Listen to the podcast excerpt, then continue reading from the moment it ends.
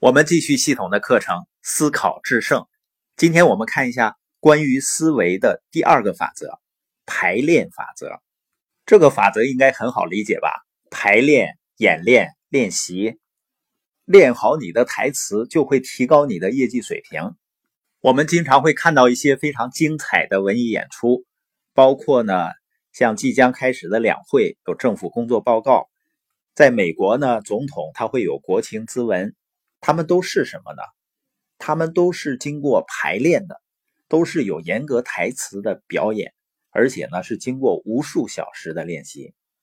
我们在冬奥会上夺得金牌的武大靖，他的出色表现呢，肯定跟他的练习是分不开的。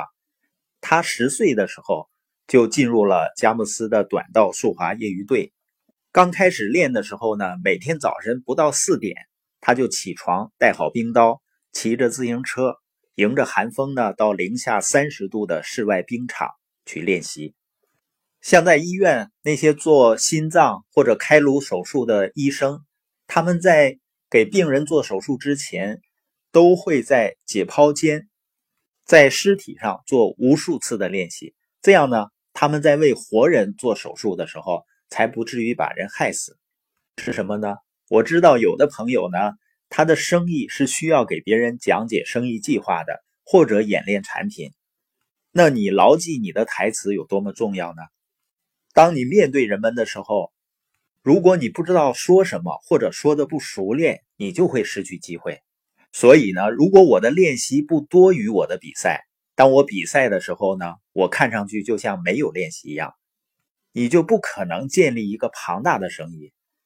如果你不牢记台词，你甚至。都不能赚到几千块钱的额外收入，所以呢，你要练习你的台词，在镜子前面练习。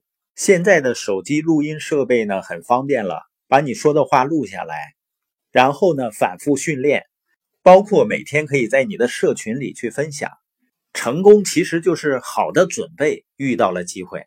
当你知道该说什么的时候，你的收入的小数点前面就会增加一个甚至更多的零。这里面呢有一个故事，一名年轻的警员呢，他在伦敦警察学院参加一个毕业考试，他面对这样一道考题：你正在伦敦的市区巡逻，突然在附近的街道上发生了一个爆炸。当你到现场调查的时候，你发现人行道上有一个爆炸造成的大洞，以及一辆被掀翻的汽车，汽车里面充满了浓浓的酒精味道。里面的一个男人和一个女人都受伤了。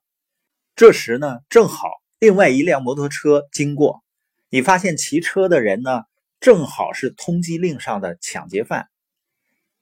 突然呢，又有一个男人跑到大街上，说他的妻子快要生孩子了，而爆炸的声音呢，让他妻子受惊，分娩每一秒都可能发生。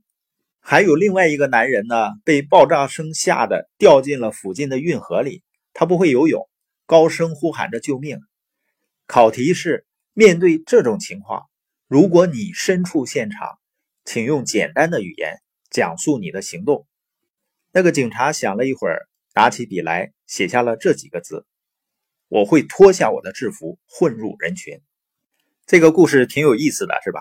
但是它说明一个道理：他采取了一个容易的方法，这是一个关键。如果你没有充分的准备，你也会采取容易的方法，而永远不会有人采取容易的方法致富的。